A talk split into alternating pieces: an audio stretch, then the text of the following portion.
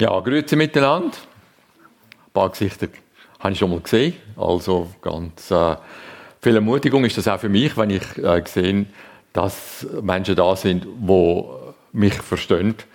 Weil äh, die Studenten meistens etwa zwei Jahre brauchen, bis sie mich verstehen. Und dann, äh, aber sie sind ja drei Jahre, dann haben sie noch das dritte Jahr zum dann profitieren. Okay, also kurz einfach zu meiner Biografie. Ich bin von Jesus Christus gerettet worden. Jetzt, ich kann nicht genau den Tag sagen, ich weiß, wenn ich das erste Mal gebetet habe, aber wie Jesus dann an mir geschafft hat, das ist dann doch noch so ein Weile gegangen, dass ich hin und her und suchen und fragen und wieder abstürzen, so nicht wirklich, dass ich es genau kann sagen. Jedenfalls kann ich mich an ein, ein Ereignis erinnern, das mich geprägt hat. Ich habe äh, nach einer Schulzeit als Lehrer habe ich dann ähm, noch Theologie studieren und dann bin ich da die, im Seminar gesessen, habe an einer Theologiearbeit geschrieben und dachte, nee, eigentlich interessiert es mich nicht wirklich, was der eine Professor gegen den anderen sagt, sondern im Grunde genommen möchte ich entdecken, was Gott selber sagt. Und dann ist es da dabei geblieben. Ich habe nichts äh, kennt, wo man das hätte entdecken können. Also, wenn man nicht in einem evangelikalen Kontext aufgewachsen ist, hat man so einen Begriff wie Bibelschule nicht. Also das ist äh, völlig fremd gewesen. Und ähm, so ist es dann nochmal zwei Jahre gegangen.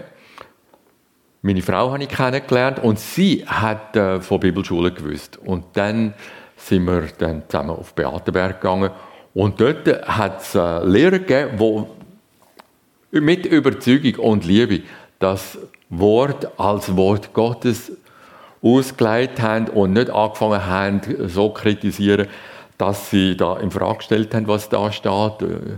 Sie stellen so in Frage und die anderen anders, sodass man am Schluss denkt hat, ja, man kann es auch noch auf eine dritte Variante in Frage stellen.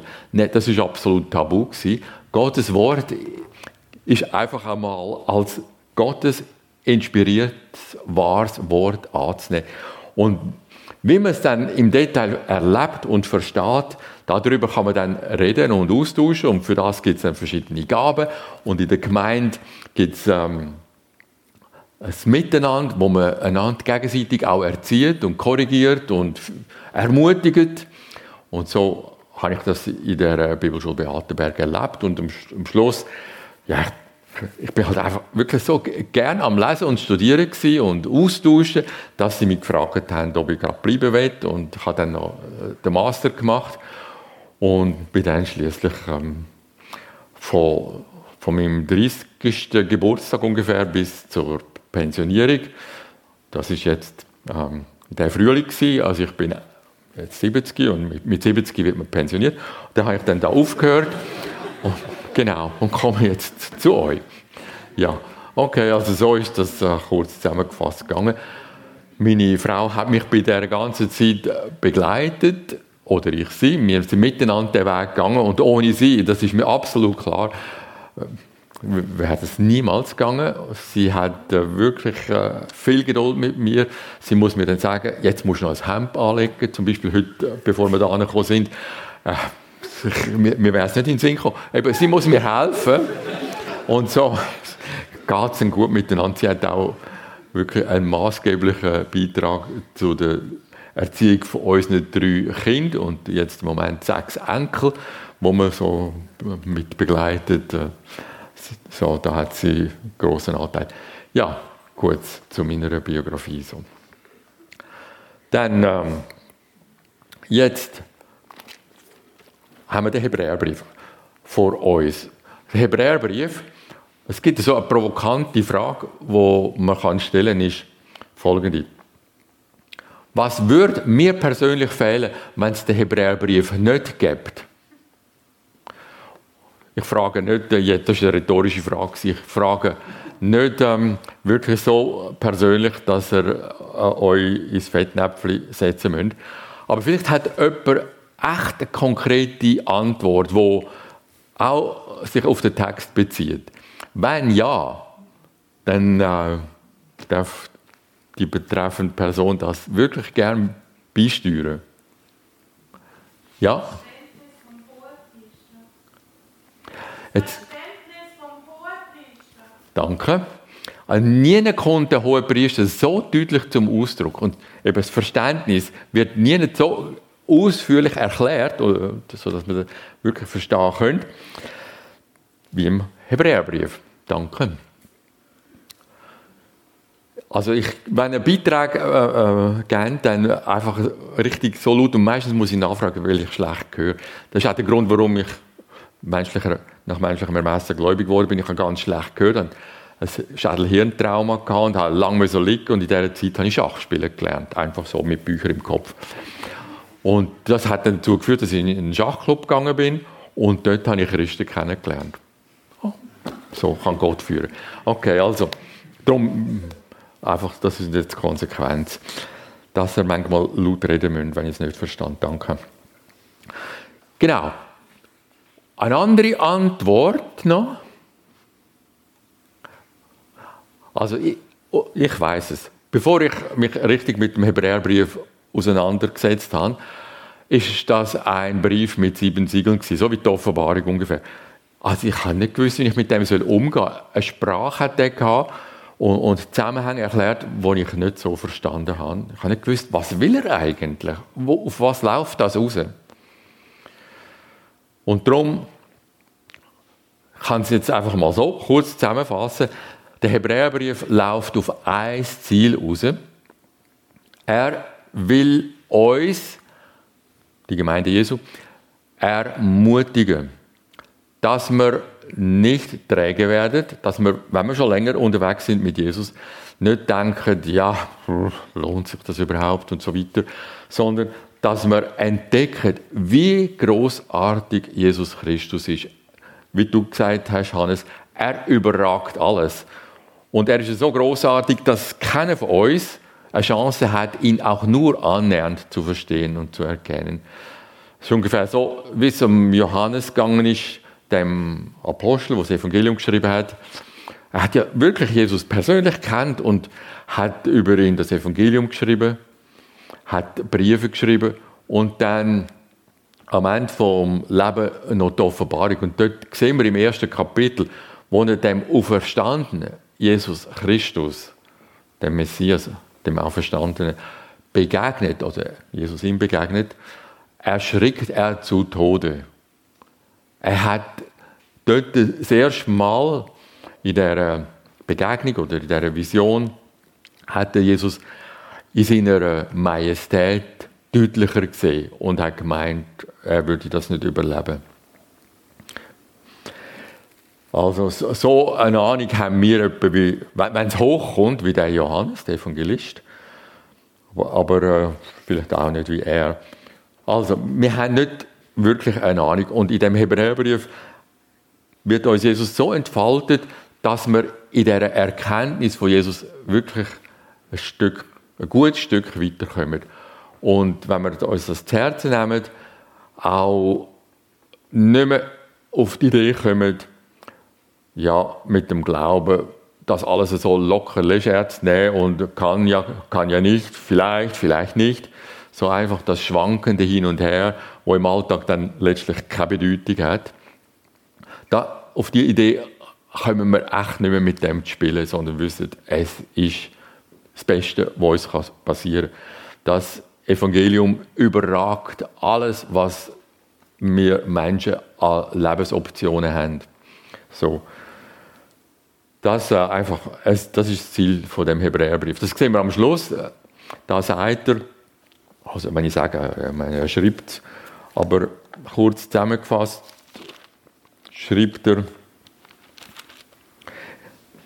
Vers, Kapitel 13, Vers 22, ich ermahne euch aber, liebe Brüder, nehmt dies Wort der Ermahnung an. Ich habe euch ja nur kurz geschrieben, 13 Kapitelnummer. Ich ermahne euch, ja, das wird meistens mit Ermahne übersetzt. Das Wort Jetzt weiss ich nicht, es ist ein bisschen doof, wenn ich einmal den griechischen Begriff nenne, aber wenn, ich, wenn ich ihn auseinandernehme, dann könnt ihr merken, wie, wie er gemeint ist. Kaleo heißt äh, sagen, rufen, nennen. Und dann steht da Para. Also zusprechen. Wenn man jemandem zuspricht, oder der tröstende Heilige Geist ist ein Paraklet, er spricht zu uns, um uns zu unterstützen, zu korrigieren, zurechtzuweisen, zu ermutigen, Mut zu machen. Einfach ein Wort von Gott zu uns, wo uns weiterhilft. Also gar nicht um nicht nur um korrigieren. Ermahnen ist eine unglückliche Übersetzung. Also Zuspruch würde ich Ihnen sagen. Ein Zuspruch, der uns Mut macht. Oder im, im Leben weiterbringt, das kann manchmal auch durch äh, Korrekturen sein. Was immer gerade dran ist. So, das ist das Ziel. Jetzt komme ich zum Aufbau. Der Aufbau ist folgende. Kapitel 1 und 2. Ihr könnt der, wenn ihr, äh, nehmt doch eure Bibel und dann könnt ihr mitblättern. Ich werde es so langsam machen, dass ihr tatsächlich mitblättern könnt. Kapitel 1 und 2, da haben wir einen Vergleich mit den Engeln. Jesus wird mit den Engeln verglichen. Im Kapitel 1 sehen wir, dass Jesus größer ist als die Engel. Im Kapitel 2 Jesus ist niedriger als die Engel. Im Kapitel 1, Jesus ist größer als die Engel.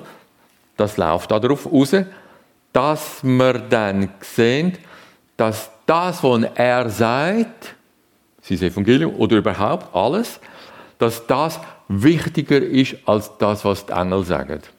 Was haben die Engel gesagt? Und das ähm, ist uns wahrscheinlich selten präsent. Die Engel haben das Gesetz gebracht. Also, Gott hat seine Heerscharen geschickt, eine riesige, äh, Schar von Engeln, und die haben mit dem Mose geredet. So haben wir es dreimal im Neuen Testament und einmal im Alten Testament. Mose hat das Gesetz von Gott vermittelt durch Engel bekommen. Und jetzt also, wenn die Engel das Gesetz geben und ähm, Jesus die Engel überragt, bei weitem überragt, dann heißt das, dass das, was Jesus Christus sagt, das Gesetz überragt. Und das ist also das Thema von dem ersten Abend. Jesus überragt das Gesetz. Ja, das kann jetzt natürlich sehr provokativ sein gegen das Gesetz. Aber Jesus ist niemals gegen das Gesetz. Er erfüllt das Gesetz. Das heißt nicht, dass er sagt, ja, Gesetz ist vorbei, jetzt, jetzt ist nur noch Liebe oder was auch immer. Jetzt, äh, jetzt äh, müssen wir überhaupt nicht mehr ans Alte denken. Das schauen wir schon noch genauer an. Aber es heißt mal so viel, im Kapitel 3 steht das, er sagt, das Haus Gottes, das Volk Gottes, das seid ihr. Unter gewissen Umständen. In Kapitel 3 und 4 sagt ja, Jesus im Zusammenhang mit dem Hebräerbrief, das verheißene Land, wo Israel darin geführt worden ist und dann Frieden hätte haben das ist nicht wirklich das verheißene Land. Eigentlich ist das, worum es dort geht, die Ruhe. Frieden. Und die Ruhe, sehen wir dort, in Kapitel 3 und 4 vor allem, bringt Jesus Christus. Die Ruhe beim Vater. Und dann haben wir das Gesetz im Zusammenhang mit dem, jetzt, jetzt ähm, schwenke ich auf Kapitel 5 bis 7 haben wir das Gesetz im Zusammenhang mit dem hohen Priester. Das Gesetz hat ausführlich alle Details beschrieben über den hohen Priester. Und dann kommen die drei Kapitel, wo dann sagen, Jesus ist der eigentliche hohe Priester. Er erfüllt total perfekt, was im Alten Testament über den hohen Priester gesagt ist. Er ist der hohe Priester. In Kapitel 8 haben wir ein Vergleich vom alten Bund und vom neuen Bund. Und dort steht, Jesus ist der, wo den Neubund bringt. Mit ihm, mit Jesus Christus und seinem Opfer, wird der neue Bund rechtsgültig. Kapitel 8. Kapitel 9 und 10, 10 bis Vers 18, da haben wir das Opfer von Jesus Christus. Er handelt als hoher Priester und bringt ein Opfer, was das Opfer bewirkt. Sehen wir in Kapitel 9 und 10. Und dort steht auch, dass das Opfer, wo Jesus gehat, die Opfer erfüllt, also bei weitem übertrifft in der ganzen Wirkung, so dass wir nicht zu den alttestamentlichen Opfern zurückgehen weil das Opfer, wo Jesus gehat, alles zusammen so erfüllt in Perfektion, dass es total gut ist in der Beziehung zum Vater, vom Vater zu uns. Und dann haben wir in Kapitel 10, ähm, Kapitel 10, Vers 19 bis zum Ende vom Hebräerbrief, bis Kapitel 13, haben wir dann die Auswirkungen von dem besseren Werk, von dem besseren Wort von Jesus Christus. Eine Auswirkung in Kapitel 10 oder dann auch in 12 wird erwähnt, was das Jerusalem ist, was ähm, Zion ist, wird dort erklärt. Und dann sehen wir, dass die Erklärung, das bisherige Zion, wo wir uns so vorstellen, als Stadt Gottes, Davidstadt, dass das übertroffen wird durch das Zion, wo wir durch den Neubund erreichen. Ja, das so ganz kurz zusammengefasst ist der Verlauf vom Hebräerbrief. Und zwischendurch fünfmal oder viermal ausführlich und einmal noch so ein bisschen angedeutet, fünfmal haben wir Warnungen da drin. Alles ist so viel besser in dem neuen Bund, durch, das, durch Jesus Christus als Priester, so viel besser, dass halt Konsequenzen beim Übertreten auch viel dramatischer sind. Also wenn man im Alten Testament etwas locker genommen hat und äh, eine Fünf hat gerade sie lassen, tja, im Neuen Testament sind die Auswirkungen einfach krasser. Alles ist im Neuen Testament viel krasser als im, im Alten Testament. So erklärt er das. Ja, das so ein Schnellüberblick. Jetzt ähm, so, fangen wir an mit Kapitel 1. Also ich denke, es rattert in eurem Kopf und es ist noch schwierig, das alles einzuordnen. Wenn ihr Fragen habt, dann wäre es äh, natürlich toll, über die Fragen auszutauschen und das werden wir auch machen. Wir haben ähm, die Möglichkeit, ich glaube, am Samstagabend, wenn ihr da sind, nach dem Vortrag, der geht bis um 9 Uhr, einfach noch äh, auf Fragen einzugehen. Eine Frage ist mir schon zugekommen und dort ist, das ist wirklich eine dicke Frage. Die habe ich auch vorbereitet, habe extra PowerPoint dazu gemacht. Hoffentlich funktioniert es dann auch. Und dann ähm, äh, gehe ich auf die Frage ein. Okay, also und notiert die Fragen am besten und äh, mir auf einem Zettel. So, dann kann ich mich auch richtig vorbereiten und muss nicht aus dem Hohlenbuch rausreden. Ja. Also, für den Fall, dass ihr Fragen habt. Ich denke also, wer denkt, hat Fragen, habe ich einmal den Studenten gesagt. Okay. Konsequenzen gelten, auch bei euch. so. so. so. es ist nicht alles so glasklar, wie ich dann einmal tun. Und wenn ihr mitlesen, dann seht ihr, ah, ah, könnte man das nicht noch anders sehen? Genau, das, sind dann, das gibt dann die guten Fragen. Jetzt ähm, gehe ich auf die Einleitung ein von dem Hebräerbrief, auf Verse 1 bis 4 im ersten Kapitel. Nachdem Gott vor Zeiten vielfach und auf vielerlei Weise geredet hatte zu den Vätern durch die Propheten, hat er in diesen letzten Tagen zu uns geredet durch den Sohn. In diesen letzten Tagen, das ist der, Ausdruck, der da im Grundtext steht, ist der Fachausdruck, also Terminus technicus, für Endzeit. Die Endzeit hat mit Jesus Christus angefangen. Wenn jemand fragt, ja, du, wir sind schon in der Endzeit. Ja, klar, seit 2000 Jahren sind wir in der Endzeit. Und aufgrund vom Neuen Testament. Also, wir wollen ja eigentlich unseren Glauben auf die Bibel abstützen und so kommen die Ausdrücke da vor. In diesen letzten Tagen, in der Endzeit, hat er zu uns geredet durch den Sohn. Zuerst durch Propheten, also Moses ist einer der ganz großen Propheten oder sogar der größte. Und in der Endzeit hat er zu uns geredet durch den Sohn. Und jetzt wird der Sohn mit sieben Aspekten neuer angeschaut. Sieben. Sieben. Und, und nachher kommen sieben Argumente. Also sieben, sieben, sieben. Das ist niemals Zufall, dass der Autor das so macht. Wenn sieben steht, ist das, äh, hat das eine biblische Bedeutung. Sieben ist im Prinzip in der Bibel die Vollzahl. Sieben. Also ganz einfach abgeleitet, sieben Tage, oder zuerst sechs Arbeitstage und dann am siebten Ruhetag. So auch die Wocheneinteilung. So. Sieben ist die Vollzahl. Also sieben Argumente. Und ich gehe durch die sieben Argumente durch.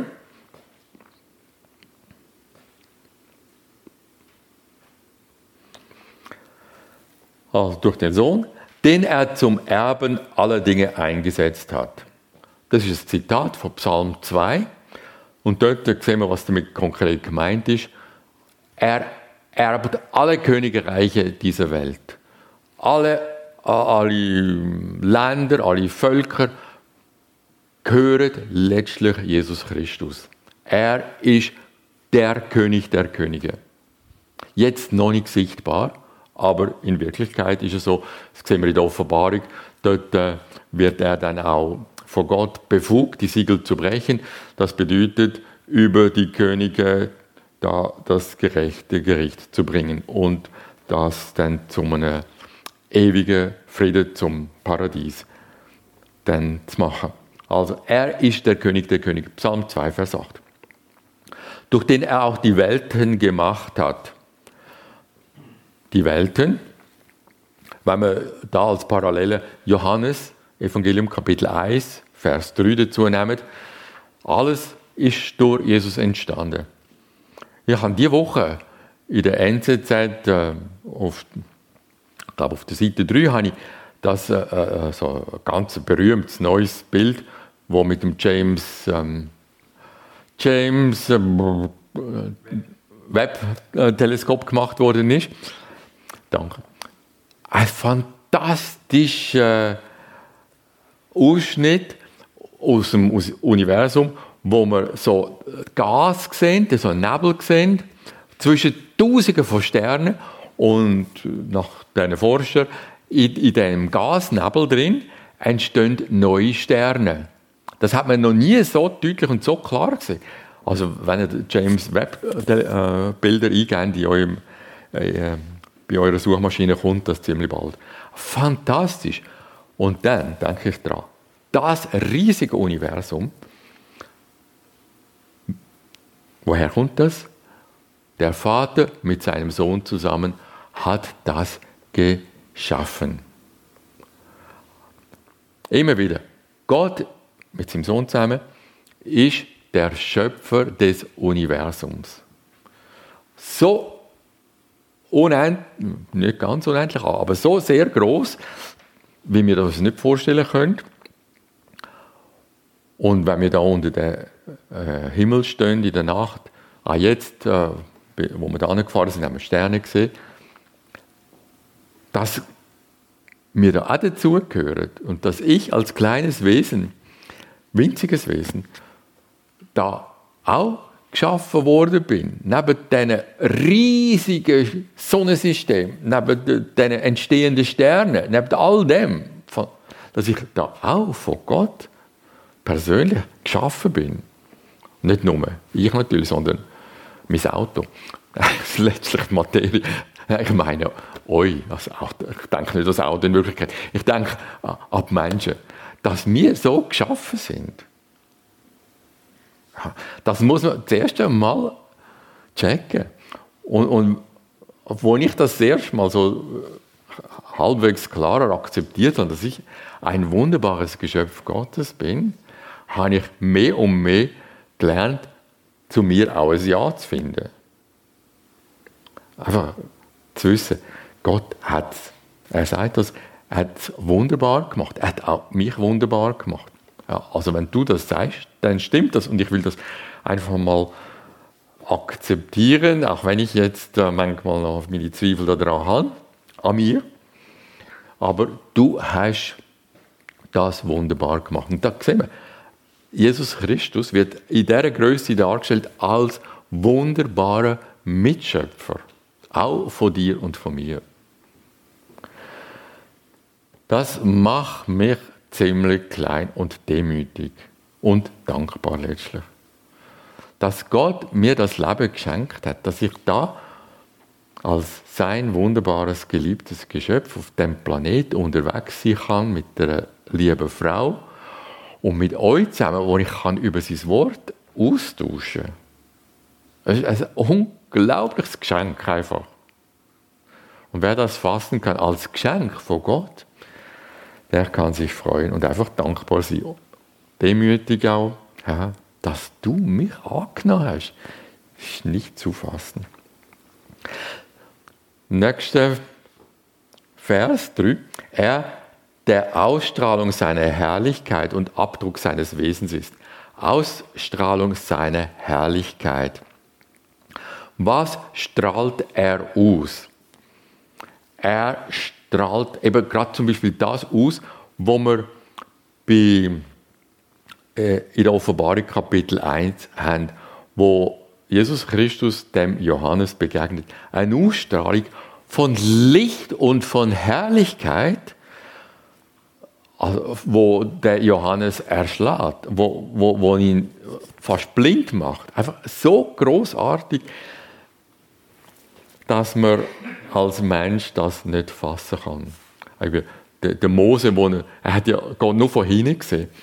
Der Mose hat so gestrahlt, dass er sein Gesicht hat abdecken musste. Und das, obwohl er Gott eben nur von hinten gesehen hat. Und so großartige Herrlichkeit, so Ausstrahlung, Ausstrahlung und Herrlichkeit bedeutet auch Ausstrahlung von seiner Ehre hat Jesus Christus. Also eigentlich die gleiche Ehre, wie der Vater hat. Er, der die Ausstrahlung seiner, nämlich Gottes Herrlichkeit und Abdruck seines Wesens ist. Was ist das Wesen von, von Gott? Er ist gnädig, barmherzig und gerecht. Das gleiche Wesen, gnädig, barmherzig und gerecht, mit seinen Geschöpfen, hat auch Jesus Christus. Und alle Dinge trägt durch sein mächtiges Wort. Er hat die Schöpfung nicht nur so mal auf beigestellt, dass sie funktioniert hat, sondern er trägt das alles noch mit seinem mächtigen Wort. Also, er redet und redet und redet, also nicht hörbar für uns, aber so, dass die Molekül, Atom, atomare Bausteine, dass die so ticken und funktionieren, dass das Leben vorwärts geht. Also, mein Blut fließt immer noch in die Adern. Warum? weil Jesus mit seinem mächtigen Wort das trägt. Und mächtige Wort, er redet, Blut fließen. Also es ist für uns unvorstellbar großartig, dass er alles, jedes Atom, alles was geschieht auf der Welt, dass er das trägt, am Leben erhält und ihm sogar Leben gibt. Alles so wie er, als, wie er das äh, anordnet. Wenn man nur, nur schon der Teilvers, das ist ein Fünftel vom Vers 3, nur schon der Teilvers ein bisschen ernst nehmen, dann ist Konsequenz, dass das, was jetzt im Moment in der Welt passiert, Putin, wo wirklich gerade, so wie es aussieht, vorbereitet, irgendeine verunreinigte Bombe, also atomar verseuchte Bombe, vorzubereiten und dann äh, zu nutzen, dass das zwar erschreckend ist und, und äh, wir spontan Angst haben davor, aber wenn ich weiß, Jesus Christus trägt das alles, was da geschieht, mit seinem mächtigen Wort, dann gehe ich nicht mit anderen in erster Linie jammern und sagen, oh, wie schlimm die Welt ist, sondern es ist ein Anliegen, das ich vor Gott bringe, wo ich, wo ich Jesus dazu nehme, weil Jesus die ganze Angelegenheit im Griff hat. Er sagt bisher und nicht bis hierher und nicht weiter, genau so wie beim Hiob, wo der Hiob ähm, äh, wegen diesen Angriff vom Satan leidet, sagt Gott bisher, bis hierher und nicht weiter. Ja, mach. Gott sagt zu Satan, ja, mach das, prüf du ihn so, aber nicht weiter als bis dahin. Und nach meiner Interpretation läuft im Moment gerade in der Welt Ähnliches ab. Bis hierher und nicht weiter. Gott hat das absolut souverän im Griff. Jesus treibt das auch alles noch mit dem starken Wort. Was geschieht? Soll ich dann vor dem Angst haben, was Jesus da treibt?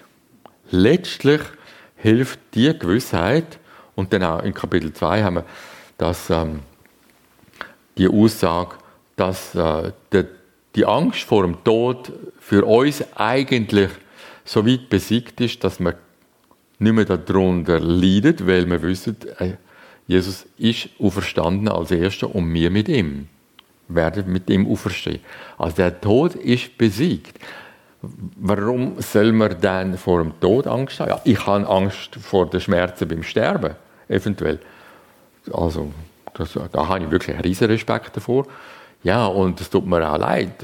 Ich, ich, ich, ich hänge an dieser Welt, also an diesem Leben, an, an diesen Beziehungen, die ich habe. Die sind mir wichtig und jetzt einfach davonlaufen und denke, ist alles nicht so wichtig. Ja, Hauptsache, ich bin bei Jesus. Also, so denke ich dann nicht. Jesus hat das wunderbare Leben geschenkt, dass man auch daran hängt. Aber wenn die Zeit abgelaufen ist, dann keine Angst. Das alles ist in diesen, in diesen Worten drin, wenn wir die mal so in uns so, wie, wie, wie bei, einer sehr guten Schocke im Munde zergehen lassen. Im Geist einfach einmal zergehen lassen. Und er, jetzt der nächste Teilvers, und ähm, er hat sich zu Rechten der Majestät in der Höhe gesetzt. Er sitzt zur Rechten vom Vater. Und den, das haben wir vom Psalm 110. Dort steht, Gott sei zu ihm, setze dich zu meiner Rechten, bis ich deine Feinde hingelegt habe als Schemel deiner Füße. Jetzt heißt das also, Geduld haben für die Gläubigen, warte, bis der Zeitpunkt kommt, wo der Vater am Sohn die Feinde und äh, den Stuhl leitet, äh, unter den Thron leitet, Schemel unter seine Füße. Das müsst ihr euch so vorstellen. Es gibt wirklich echt die äh, Zeichnungen noch von damals, vom alten Ägypten, und ich habe einige gesehen, auch von Afrika. Das ist genau gleich. Da ist der, der Vater auf dem Thron, daneben sein Sohn, und der Sohn hat die Füße auf so einem Schemel. In dem Schemel drin sind die Feinde so wie in einer Sardinendose aufgeschichtet. Mucks, Müsli, still. Keiner kann mehr sein Maul aufmachen. Sie sind besiegt. Bis sich deine Feinde legen zum Schimmel deine Füße. Sie sind in einer Konservendose schön flach eingepackt und keiner macht mehr Mucks. Die Feinde Gottes. Tja, das ist die Zukunft von diesen Menschen, von Anführer von diesen Menschen, die sich Gott widersetzen. Wo Gottes wunderbare Schöpfung und Gottes Heil kaputt machen. Nachdem er die Reinigung von den Sünden bewirkt hat, jetzt im letzten Abschnitt vom Vers 3, sehen wir die Erlösung von Jesus Christus. Er hat die Reinigung unserer Sünden bewirkt. Es geht jetzt nicht nur um die Reinigung als Selbstzweck, sondern er hat sie so bewirkt, dass wir vor Gott angenehm sind, angenommen sind. Das heißt, Gott ist für mich. Und zwar so für mich, dass ich weiß, er bleibt mir treu. Nichts kann mich trennen von der Liebe Gottes. Alles, was zwischen Gott und mir ist, ist weg. Beseitigt. Und wer, wer sich selber kennt, also immer besser kennenlernt, der weiß, dass er zu allem fähig ist. Es hat, äh, einen Sinn hat wenn man so in Anführungszeichen die Welt verurteilt und sagt, ach, die Welt, müssen wir mal schauen, wie die schlimm leben. Ein Sinn hat es, nämlich, dann sehen wir, wie wir eigentlich auch sind. Wenn wir uns nicht nur oberflächlich als Lieb-Lieb anschauen, sondern mal schauen, wie wir in Tat und Wahrheit ticken und das akzeptiert und nicht verdrängt, dann sehen wir, jede Sünde, die in der Welt begangen wird, in der Welt also, ja, ich nehme jetzt das Schablone, ist falsch ausgedrückt aber Welt jetzt als Schablone für ähm, Menschen unter der Herrschaft von, von, von Satan. Wir erkennen, wie wir selber ticken. So weit hilfreich ist das. Ja, dann vor all dem, was irgendwie Tod und Teufel in mir bewirkt haben, ich mit meiner Lust, Jakobus 1, letztlich bin ich zuständig, mit meiner Lust, mit, mit, mit meinem Haben wollen, mit, mit, mit, mit, mit der Geltungssucht, Macht, Macht über Menschen, Macht über mich selber, Selbstverwirklichung, Macht letztlich über Gottes Wort, mit meinem Machtstreben sein wollen wie Gott, mit dem habe ich alles so eigentlich ruiniert in, in, in meinem Leben ohne Jesus, ohne seine Totalvergebung, ohne sein Neumachen, wäre ich so absolut verloren, dass ich nach menschlichem Ermessen nicht mehr leben würde. Das hat er so gemacht, die Reinigung unserer Sünden durch sein Opfer. Ja. Und sich gesetzt hat zur Rechten der Majestät in der Höhe, haben wir gelesen. Und ist so viel höher geworden als die Engel, wie der Name, den er ererbt hat, höher ist als ihr Name. Jetzt haben wir Jesus Christus mal so in diesen sieben Teilvers angeschaut haben, dann sehen wir, Engel, ja, Engel. Was ist über Engel geschrieben in der Bibel? Engel im Vergleich zu Jesus Christus machen uns nicht mehr so groß Eindruck im Vergleich zu Jesus Christus. Was sind Engel nach der Bibel? Angelos, Engel, Angelos, sind Boten. Engel, das gleiche Wort, Boten. Ein Postbote ist ein Angelos, damals im alten Griechenland. Also, ein Bote ist äh, ein Engel ist ein Bote. Er bringt Gottes Wort. Übermittelt das. Oder er bringt äh, seinen Schutz, wo, wo Gott äh, bestimmt hat. Also Engel sind auch da zum Schützen. Wir sehen das im Psalm 91. Engel haben verschiedene Funktionen, Aufgaben, aber sie sind allemal nur Diener. Und Jesus Christus, haben wir jetzt gesehen, ist massiv höher als die Engel. Und das wird jetzt mit sieben Zitaten aus dem Alten Testament zeigen. Sieben Zitate folgend in den Versen 5 bis 13, äh, Entschuldigung, bis 14. Ich nehme jetzt nicht alle, die, die können selber genau anschauen, das sind alles Zitate aus dem Alten Testament, wie gesagt, aber vor allem aus den Psalmen. Der Vorteil ist, wenn man das im Grundtext, äh, im Alten Testament dann nachliest, dann hat man immer auch gerade einen Schlüssel zur Auslegung vom Alten Testament. Oder? Vom Neuen Testament her sehen wir, wie wir das Alte Testament können auslegen können. Also, sehen wir jetzt zum Beispiel in Vers 5 steht da, das Zitat, zu welchem von den Engeln hat Gott jemals gesagt, du bist mein Sohn, heute habe ich dich gezeugt?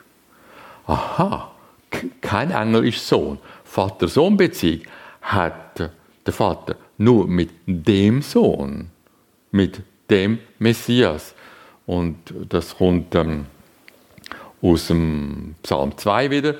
Und dann sehen wir in anderen Stellen vom Neuen Testament, dass der Psalm 2 allemal in seiner Messianität auf Jesus Christus deutet wird. Also, Jesus ist der Sohn Gottes.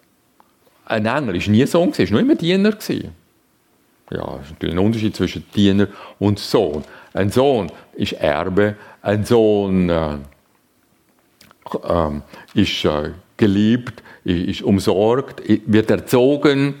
Ein, ein Sohn hat das Vorrecht, äh, äh, ähm, das doppelte Angeld, oh, hat äh, einfach alles Mögliche und ist dem Vater gleich. Engel sind da, um zu dienen. Und so geht das weiter. Lesen das am besten im Alten Testament, dann seht ihr, wie Jesus Christus dort erscheint und haben den Schlüssel dort zum Lesen. Nur noch eine Stelle, wo ähm, so hervorragend ist, aus dem Psalm 102. Da steht, wenn ihr Psalm 102 lesen, kommt ihr nie drauf, dass dort von Jesus Christus dreht ist. Aber wenn wir es wissen, wie, wie das Neue Testament ausleitet, dann ist es klar. Vers 10. Und du, Herr, hast am Anfang die Erde gegründet und die Himmel sind deine Hände Werk. Sie werden vergehen, du aber bleibst. Sie werden alle veralten wie ein Gewand. Und wie einen Mantel wirst du sie zusammenrollen. Wie ein Gewand werden sie gewechselt werden. Du aber bist derselbe und deine Jahre werden nicht aufhören. So großartig wieder. Der Sohn, Schöpfer und auch Abschließer von dieser Schöpfung, wenn sie dann verwandelt wird. Du bist derselbe und deine Jahre nehmen kein Ende. Du bist ewig. So wird vom Sohn geredet. Also, schaut Psalm 102 mal an und staunet darüber. Aha, das ist von Jesus Christus die Rede. Wäre ich nie drauf gekommen. Ja, das ist dann der Vergleich. Und alle sieben Zitate bringen eins zum, zum Ausdruck. Jesus ist der Engel weit überlegen. Hä, würde mich das interessieren? Jesus, der Engel, überlegen, ja, von mir aus, wen interessiert es? Jetzt, warum könnte uns das gleich interessieren?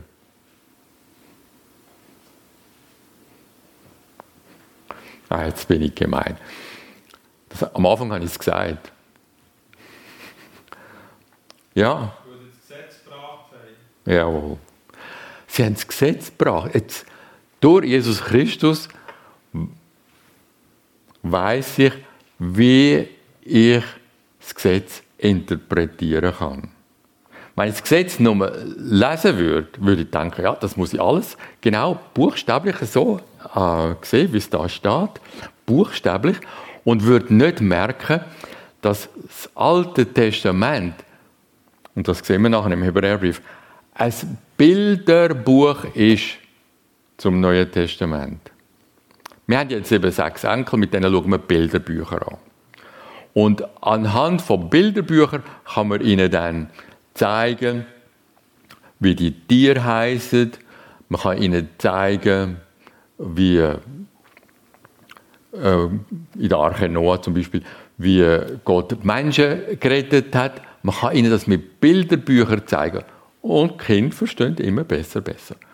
Und so auch in der ganzen Heilsgeschichte. Es hat angefangen mit Bilderbuch.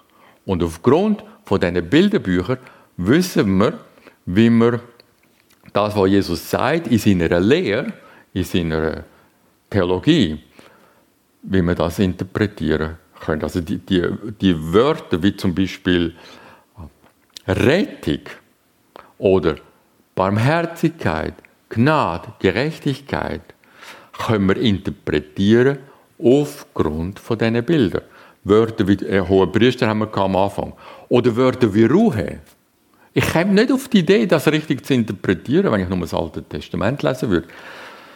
Aber, weil das ein Bilderbuch ist, oder? Weiß ich nicht, wie denn der Erfüllung auch richtig gemeint ist. Aber wenn ich Jesus, auf Jesus los, auf seine Worte, im Neuen Testament, dann sehe ich, wie die, Bilder, wie die Bilderbücher zu interpretieren sind. Ja, so.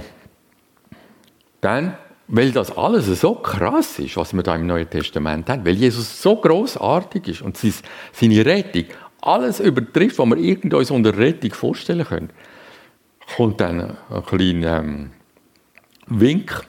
Und so Wink fangen oft mit darum an, oder deshalb, deshalb ist es heilsnotwendig, Vers, äh, Kapitel 2, Vers 1, es ist heilsnotwendig, steht im Grundtext, day. Es ist heilsnotwendig, umso mehr darauf zu achten oder daran festzuhalten, an dem Wort, das wir hören, damit wir nicht am Ziel vorbeigleiten. Am Ziel vorbeigleiten? Leuchtet langsam auf. Denn wenn das Wort fest war, das durch die Engel gesagt ist und jede Übertretung und jeder Ungehorsam den rechten Lohn empfing, wie wollen wir entrinnen, wenn uns ein solch großes Heil gleichgültig ist, wenn uns das nicht kümmert? Das seinen Anfang nahm mit der Predigt des Herrn und bei uns bekräftigt wurde.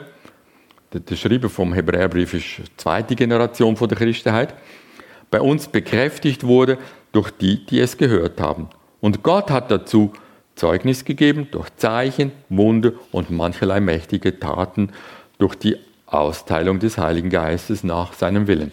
Also Gott hat so stark gewirkt bei Jesus Christus, dass Menschen aufgrund von der Wunder und Zeichen, auch in der Apostelgeschichte, wahrgenommen haben, ja, das Wort, das gilt. Gott steht absolut souverän zu dem Wort und ähm, es ist jetzt wirklich vorbei mit Gleichgültigkeit. Also wie wollen wir drin? Ich weiß, es löst eine Spannung aus, das Thema. Eine Spannung, Spannung haben wir nie gern. Aber eine Frage ist dann eben die Frage, wo ich darauf eingegangen wird, ist, wie gehen wir mit diesen Spannungen um? Also wenn ihr das aufmerksam gelesen habt, dann leuchtet am Horizont die Frage auf, äh, kann man das Heil verlieren? Äh, wie gehe ich mit dem um? Ich habe doch eigentlich mein Schema, oder? Und mein Schema ist auch gut. Jetzt lasse ich das nicht, lasse mir das nicht in Frage stellen. Tja, Schema sind immer gut, aber wir können uns nicht an Schemata halten. Das ist nicht hilfreich sondern wir halten das am besten an das so große Heil. Aber ich gehe wirklich noch präziser darauf ein. Aber das leuchtet am Horizont immer mal wieder auf, eben fünfmal im Ganzen. Und äh, das, äh, viele Gläubige lassen sich durch solche Schatten, durch solche Stellen so verunsichern, dass sie denken, oh, der Hebräerbrief, ja, ich lese das nicht mehr so schwierige Text. Ich lese lieber das Evangelium, Johannes Kapitel 3, Vers 16. Das tut mir gut. Das tut er gut. Jesus ist der große Hirte. Äh, nichts kann äh, mich aus seiner Hand reißen. Das tut gut, das ist gut und da halten wir fest, absolut. Und was machen wir dann mit diesen Stellen? Hat die Bibel einen Widerspruch? Nein. Wirklich? Nein. Aber man kann lernen, mit diesen Spannungen umgehen. Es gibt noch andere theologische Spannungen, Prädestination und freie Wille. Zum Beispiel, wer sich dem schon mal gewidmet hat, viel Vergnügen. Prädestination und freie Wille. Das sind so Themen, die, die sprechen wir lieber gar nicht an, weil, weil sie nur verunsichern können. Und ich bin einer, der denkt, hm, was? Ein schwieriges Thema? Oh, herzlich willkommen. Da kann ich mir mal die Zähne ausbeißen. Ja. so. Aber äh, ich mache euch Mut. Es ist, das Thema hat eine Lösung, die so sinnvoll ist, dass ihr denkt, hm, ist richtig, es ist gut. Also ich brauche sowohl Ermutigung, auch manchmal auch ein bisschen eine Warnung, und zwar aus dem und dem und dem Grund. Das ist äh, so gut, dass ich denke, ah, endlich, endlich ist mir das klar. wenn es noch nicht klar ist. So, ja, jetzt, äh, ich sage es nur noch, äh, die, die, ist jetzt durch, aber so zum Abschluss, äh, weil, weil ich eigentlich im Sinn kam, bis Kapitel 2 am Schluss zu kommen. Ich habe gewusst, ich, bei den Studenten brauche ich drei Stunden für das, es, es wird nicht gehen, aber jetzt einfach ganz kurz. Das Kapitel 1 und 2, also das gehören zusammen, Jesus größer als die Engel, kleiner als die Engel, das mündet dann darauf raus, am Ende von Kapitel 2, Jesus ist unter die Engel kurze Zeit niedriger gemacht worden, damit er hoher Priester wurde. Das ist der Rotfaden. Also der ganze Aufbau von Kapitel 1 und 2 läuft darauf aus, dass Jesus so groß ist und sein Wort so total gilt, dass er eben der hohe Priester ist und nicht die, die Nachkommen von Aaron. Er ist der hohe Priester und Ende vom Kapitel 2. Er ist nicht nur so groß, sondern er ist Mensch geworden wie ich. Er kann mitleiden mit meinen Schwachheiten mit meinen Versuchungen.